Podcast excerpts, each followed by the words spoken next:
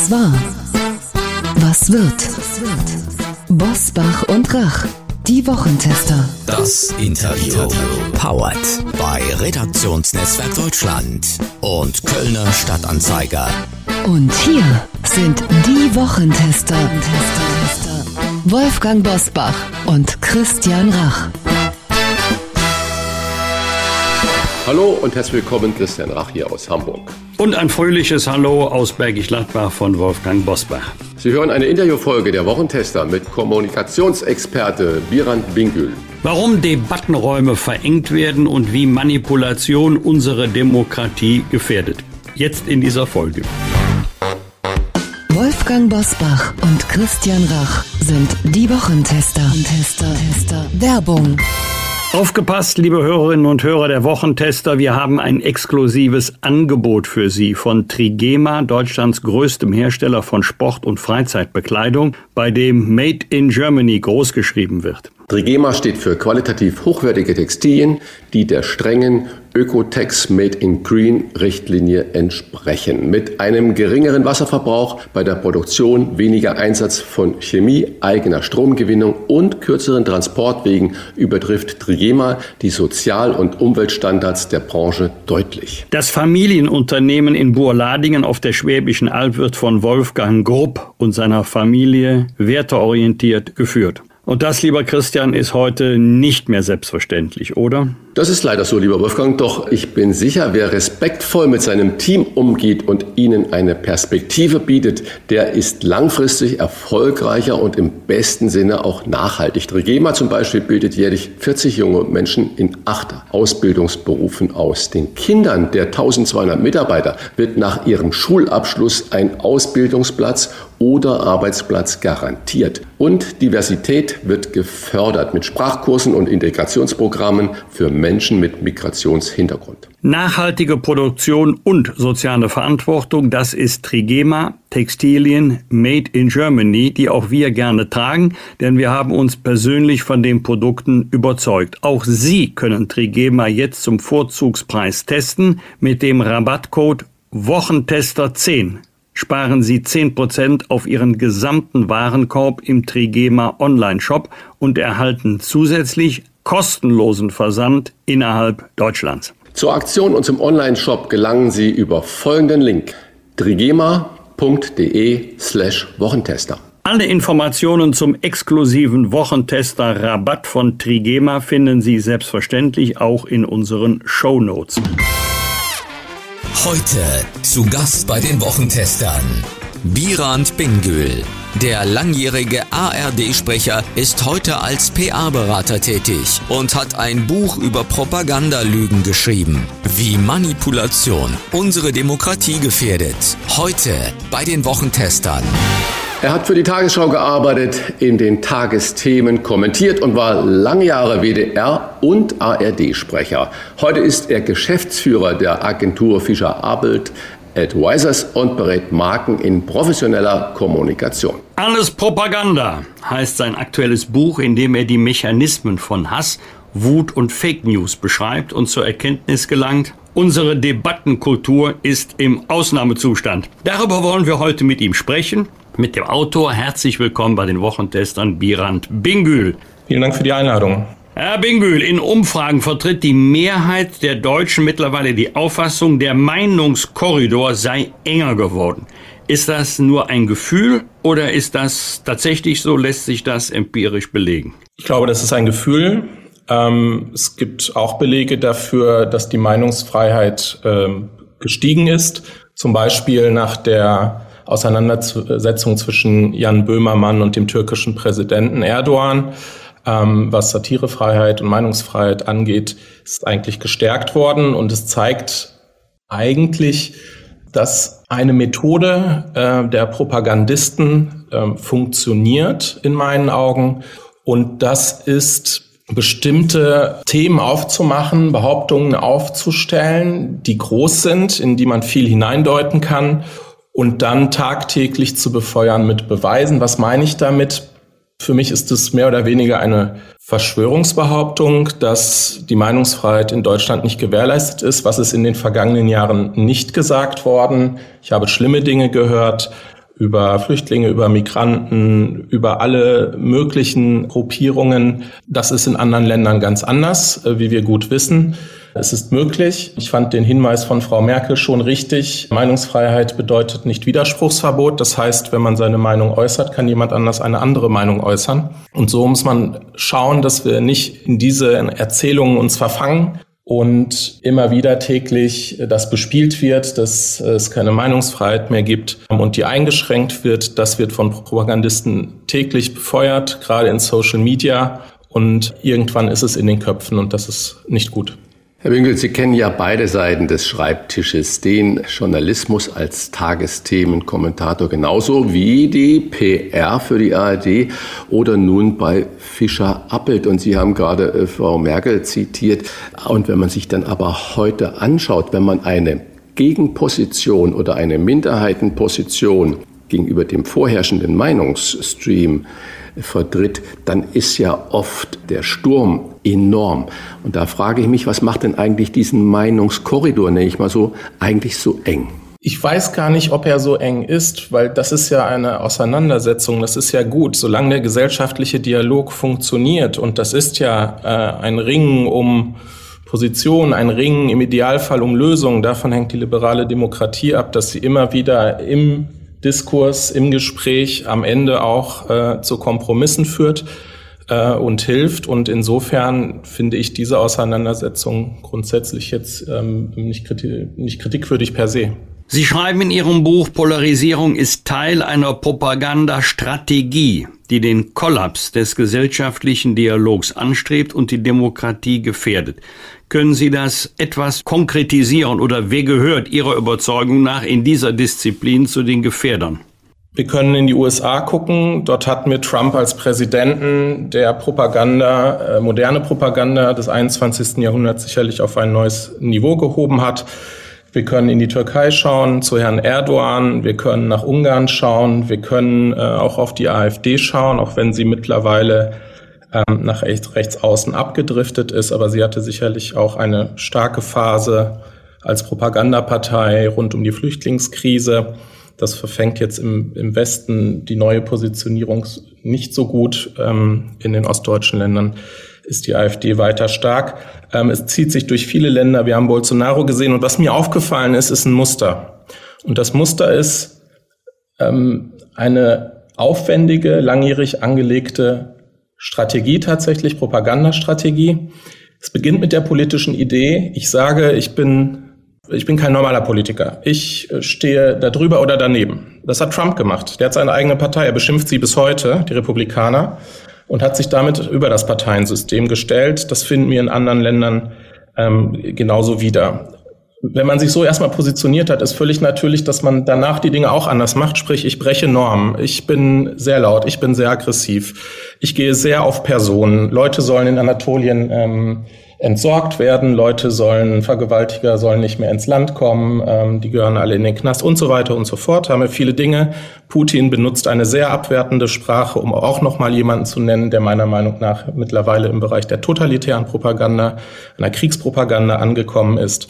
So, und jetzt brauchen wir eine Erzählung. Dafür brauchen wir diese Verschwörungsbehauptungen. Und wir erleben ja, Verschwörungsbehauptungen gibt es schon sehr lange, aber wir erleben, dass es sehr, sehr viele Verschwörungsbehauptungen äh, in den vergangenen Jahren gibt. Das hat auch einen Grund äh, in meiner Analyse, nämlich dass eine einzige Verschwörungsbehauptung, der ich so halbwegs was abgewinnen kann, reicht, um mich zu öffnen für weitere Verschwörungsbehauptungen. Die Erde ist eine Scheibe. Wir kriegen irgendwelche Dinge implantiert. Äh, wenn ähm, oben Sprühflugzeuge sind, Kondensstreifen, irgendwas, das sind alles Chemikalien, um uns gefügig zu machen. Ähm, und, und, und. Da gibt es ziemlich viele. Dazu gehört auch die Umvolkung zum Beispiel ist in Frankreich entstanden, der Gedanke vor 20 Jahren. Und man sagt, europäische Regierungschefs haben sich überlegt, dass sie äh, christliche, deutsche, französische Bürger durch Muslime ersetzen wollen. Warum auch immer und so weiter und so fort. So, und damit habe ich ein großes Feld aufgemacht und jetzt passiert irgendwas in der Welt und ich deute das da rein. Und irgendwann machen das die Leute von alleine. Wie geht dieses Reindeuten? Ich sage, schaut mal, ähm, die Beauftragte der Bundesregierung für irgendwas, äh, das war eine Deutsche und das wird jetzt äh, eine Muslimin. Und ihr wisst, warum das passiert. Es wird also ein größerer, im Hintergrund angelegter Plot permanent erzählt, auf Social Media verstärkt und ähm, das bringt das Ganze so weit, dass wir in ein Verwirrspiel kommen zwischen Lüge und Wahrheit. Trump hat unfassbar viel gelogen, zehntausende Male allein in seiner Amtszeit nachweislich. Ähm, andere tun es auch. Äh, Orban tut es. Äh, in Polen ist damit gearbeitet worden, mit Verschwörungsbehauptungen gearbeitet worden und so weiter und so fort. Ähm, manchmal sagt man aber auch die Wahrheit und vor allen Dingen dreht man sie auch manchmal auf den Kopf. Warum passiert das? Man will, dass die Leute Nebel im Kopf haben, dass sie nicht mehr wissen, dass sie auch Fakten ähm, nicht mehr folgen können, weil jeder sagt was anderes. Und wir haben ja die, Alte, die Erfindung der alternativen Fakten erlebt, ähm, äh, auch durch die Trump-Regierung, äh, Erfindung alternativer Fakten, also irgendwas anderes als Fakten eigentlich. Durch diesen Nebel im Kopf sagt man irgendwann, mir ist schwindlig, ich will jetzt irgendwo Halt. Und Halt funktioniert über klare Aussagen, über starke Persönlichkeiten, ist auch typisch für Propagandaparteien, unheimlich starke Ausrichtung auf eine Person. Ich habe einige Beispiele genannt. Das ist das Interessante. Wir haben uns immer gewundert, warum kommt er mit den Lügen so durch, gerade der Trump, weil es so massiv war. Es hilft ihm, die Leute in sein Spielfeld zu bekommen, wo er sie propagandistisch am besten bearbeiten kann, worauf Propagandaparteien viel Energie verwenden, nämlich sie in einen emotionalen Ausnahmezustand zu bringen und, und damit auch aus einem gewissen demokratischen Diskurs rauszuziehen und dann zu bearbeiten. Am Ende äh, geht es um, um, um Macht äh, und vor allen Dingen um die Macht, um der Macht willen, weil man bei diesen Parteien auch häufig beobachten kann, äh, sehr auffällig, dass sie sich häuten, dass sie sehr unterschiedliche Positionen einnehmen können. Ähm, Erdogan war Islamist, dann wurde er EU-Fan und wollte unbedingt in die EU, danach wurde er Nationalist. Danach wurde er äh, phasenweise rechts außen, äh, hat er die rechtsextreme Partei in der Türkei noch äh, überholt. Ähm, also sehr unterschiedliche Positionen. Orban war liberaler, ist ähm, dann über national zu nationalistisch gegangen. Darf ich Sie da mal kurz unterbrechen? Das, was Sie jetzt da so sagen, das ist aber, das klingt ja auch so, als würden sich da so eine Hand oder zwei Handvoll Leute im Hinterzimmer treffen und sagen, okay, jetzt gucken wir mal, wie wir so Nebel äh, da gestalten können. Sie schlagen in Ihrem Buch sogar den Bogen bis zur Nazizeit und fragen, wie viel Goebbels steckt denn in heutiger Propaganda von Putin, Trump, Orban und die Sie alle jetzt genannt haben, in Deutschland auch bei Alice Weidel. Gibt es denn sowas, dass, dass Sie glauben, das folgt alles einem Schema und diese Leute, die ich da aufgesehen sind, die untereinander vernetzt und sagen, jetzt machen wir mal diesen Nebel des Nichtwissens oder des Verschleierns? Es ist ja wahnsinnig auffällig, dass sehr ähnliche Muster, zum Teil dieselben Slogans, da könnte man noch sagen, Copy-Paste, das haben die sich abgeguckt und äh, was in den USA funktioniert, funktioniert auch in Österreich oder in Spanien. Ähm, aber in der Tiefe, das ist ja richtig Aufwand. Man braucht ja auch Geld, um sowas über einen längeren Zeitraum äh, aufrecht zu erhalten. Äh, und wenn ich dann in der Tiefe sehe, dass ähnliche Dinge sich abspielen, dass ein und dieselben Verschwörungsbehauptungen in verschiedenen Ländern von ganz bestimmten Politikern massiv gespielt werden, dann erkenne ich zumindest ein Muster und hinter einem Muster gibt es meistens eine Ursache und das, ich glaube da nicht an Zufall. Ich habe jetzt keine ähm, Dokumente, mit denen ich das beweisen könnte. Ähm, was bekannt ist, ist, dass es regen Austausch gegeben hat. Eine wichtige Figur scheint Stephen Bannon zu sein, früher Chef von Breitbart News und umstrittene Rechtsaußen äh, Online-Plattform in den USA, dann Berater von Trump geworden, äh, sich zerstritten und so weiter und so fort. Der war viel in Europa, hatte viele Kontakte, hat ähm, in, in Frankreich äh, Leute aus dem Umfeld von Le Pen getroffen, hat äh, AfD äh, Politiker getroffen, hat äh, Orban beziehungsweise Politiker aus seiner Partei getroffen und ähm, so, also es gibt ein Netzwerk, das ist stärker geworden. Die haben ja früher auch stärker rivalisiert, wenn man so will. Ähm, aber da gibt es regen Austausch und ähm, wenn man auch gerade bei Bannon schaut, wie er spricht und wie er Dinge in, in Deutungsrahmen setzt mit seinen Aussagen, mit einer sehr eingängigen, klaren, harten Sprache, ähm, dann ist das, glaube ich, jemand, der das schon gut durchdrungen hat und ähm, auch befördert. Und was die Nazi-Dimension angeht, Ich bin da durch Zufall gelandet. Ich habe das äh, gar nicht forciert oder habe das jetzt nicht als irgendwie Hypothese gehabt, ähm, aber habe dann irgendwann natürlich die Querverbindung gesehen. Da haben wir äh, die Sprache, ja, Altparteien ist ein Nazi-Begriff, Lügenpresse ist ein Nazi-Begriff und so weiter und so fort. Und irgendwie tauchen die jetzt massiv wieder auf. Die moderne Übersetzung davon ist dann Fake News. Man sieht auch die, die Verschwörungsbau, die größte Verschwörungsbehauptung der Neuzeit ist, dass die Juden sich verschworen haben, ähm, äh, das Deutsche Reich zu vernichten. Und wir wissen, was alles darauf gebaut worden ist. Und das ist auch ein typisches Element. Man stellt eine riesige Lüge auf und dann schafft man auf der Fakten Rassegesetze, Rassenlehre bis hin zum Holocaust. Alles auf einer Lüge aufgebaut und passiert, um Leute zu Anhängern zu machen und Gefolgschaft zu erzeugen wichtig, Propaganda als solche zu erkennen oder vielleicht sogar zu ertarnen. Woran erkennt man es? Ist es eher der Stil der Argumentation oder ist es eher der Inhalt? Ja, das ist eine sehr gute Frage, ähm, weil ich jetzt auch schon gefragt wurde, äh, ist Herr Söder auch Propagandist oder sowas? Nein, ist er überhaupt nicht.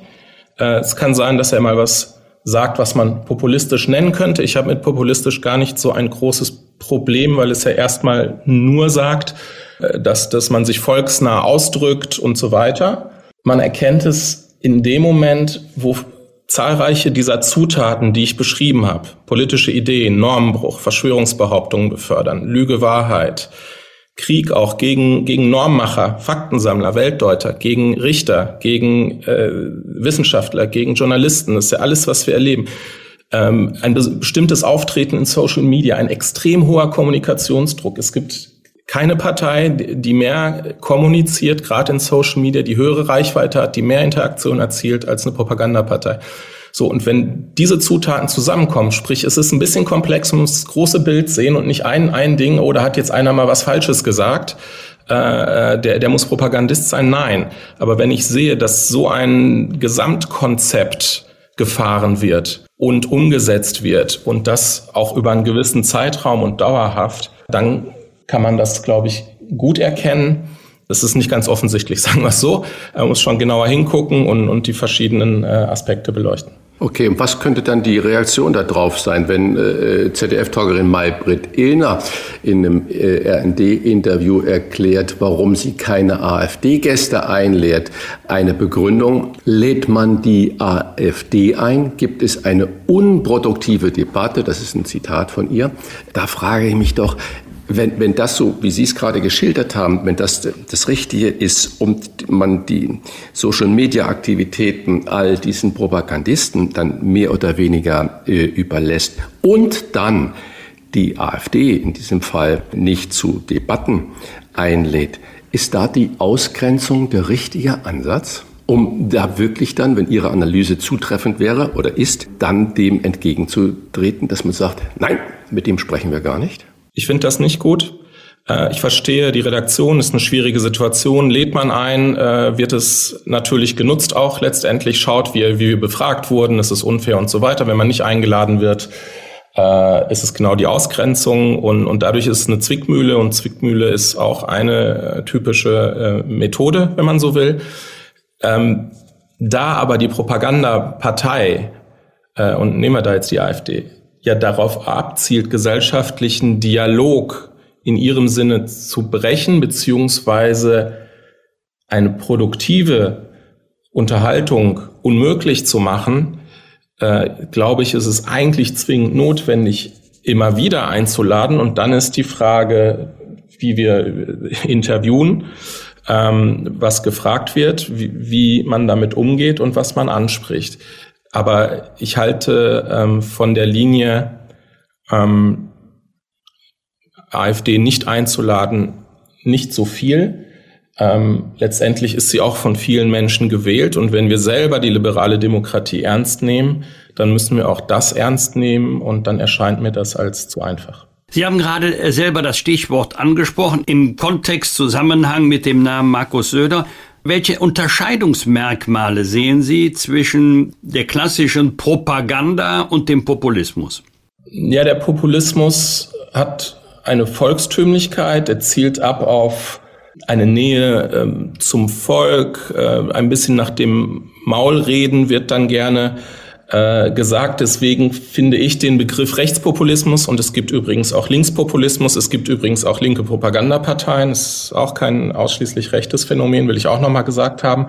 Aber ähm, der Populismus gilt ja so als leere Hülle, so ist er in der Wissenschaft beschrieben und kann man alles Mögliche reindeuten und so weiter und so fort. Aber ich finde, das ist nicht der Punkt. Der Punkt ist, und deswegen rede ich von Propagandaparteien, habe ich eine Gesamtstrategie, wie ich als Partei agiere, von A bis Z, von politischer Idee bis Social Media, bis Verschwörungsbehauptungen und, und, und. Äh, oder rede ich halt mal gerne Klartext oder rede ich mal gern äh, dem Volk nach dem Mund, weil es irgendwie äh, Punkte bringt. Das halte ich letztendlich äh, für opportun. Aber das sind singuläre Dinge, die, die mal passieren können, die mal genutzt werden können. Äh, aber das andere ist, ob da eine riesige Maschine dahinter läuft. Und wir wissen ja auch aus den USA, auch aus dem europäischen Raum, äh, dass Geldgeber dahinter stecken, äh, dass bestimmte Agenturen unterwegs sind. Ähm, wir haben jetzt neulich die Enthüllung gehabt mit Team Jorge in Israel, wo man sozusagen Angriffe auf, auf Wahlkämpfe, auf Parteien, auf sonst wie buchen kann, regelrecht.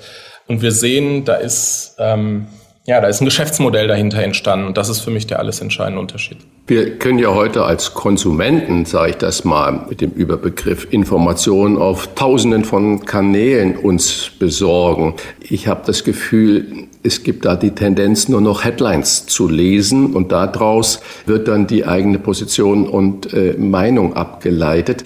Sie schreiben, wir sind unglaublich anfällig oder so anfällig wie nie für Propaganda. Warum ist das so? Liegt das an der Headline-Mentalität oder was ist Ihre Meinung? Wir haben natürlich eine irre Beschleunigung ähm, auch dieser Medienwelt. Ja, ähm, ich habe in den 90ern Journalismus studiert, da gab es noch Ticker. Und jetzt hat quasi jeder den Ticker auf dem Handy. Da gibt's gar keine Journalisten mehr dazwischen. Und man wird beballert mit, mit Informationen oder Meinungen oder Katzenvideos oder oder. Und ähm, ich teile Ihre Einschätzung, dass das für eine gewisse Oberflächlichkeit sorgt, weil man ja gar nicht mehr so folgen kann. Also ich folge dann wirklich, wo ich richtig Interesse dran habe, da, da lese ich dann auch mal mehr oder gucke mir einen Film an oder ein Video, höre mir einen Podcast an oder sowas. Das ist einerseits so. Andererseits ist da ein Instrumentarium aufgebaut, Leute zu bearbeiten, das es so wahrscheinlich noch nicht gegeben hat. Und Social Media funktioniert 24 Stunden am Tag, sieben Tage die Woche äh, global und ist vergleichsweise nicht wirklich teuer. Und wenn ich da Leute habe, die das beherrschen, dann kann ich da ziemlich viel äh, Druck erzeugen und auch es schaffen, immer mehr Leute anzusprechen. Wir sehen ja auch, dass bestimmte Kammern, wenn man so will, ja häufig wachsen und selten schrumpfen. Und äh, das ist so der Hintergrund aus meiner Sicht, vor dem ich sagen würde, dass es so ist, wie Sie eingangs gesagt haben. Besonders im Fokus der Kritik steht unter Populisten der öffentlich-rechtliche Rundfunk. Die Klassiker sind Staatsfunk, Lügenpresse und so weiter. Frage an den Berater. Gibt der öffentlich-rechtliche Rundfunk gelegentlich auch selber Anlass für diese Kritik? Mag sie auch überzogen sein? Ja, da brauchen Sie gar nicht den Berater fragen.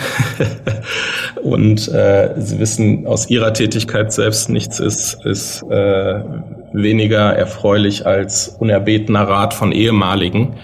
Ähm, aber ich glaube, dass es im öffentlich-rechtlichen Rundfunk niemanden gibt. Ich, ich kenne keinen, der sagen würde, alles ist tutti, alles ist prima. Und insofern gibt es ja viele Reformbemühungen, die nicht immer so wahrgenommen werden, die auch vielleicht nicht immer gewürdigt werden. Geht das schnell genug? Äh, nein, äh, bin ich jetzt aber auch nicht der Erste, der das sagt. Ähm, und das haben auch Intendanten schon gesagt. Und in der ARD ist das, glaube ich, auch sehr klar. Und trotzdem äh, braucht es die Auseinandersetzung. Trotzdem ist der öffentlich-rechtliche Rundfunk im Kern funktionsfähig und gut und relevant und macht auch viele äh, Dinge gut. Und das wird in der Diskussion manchmal klein geredet. Ähm, deswegen würde ich es an der Stelle gerne etwas größer reden.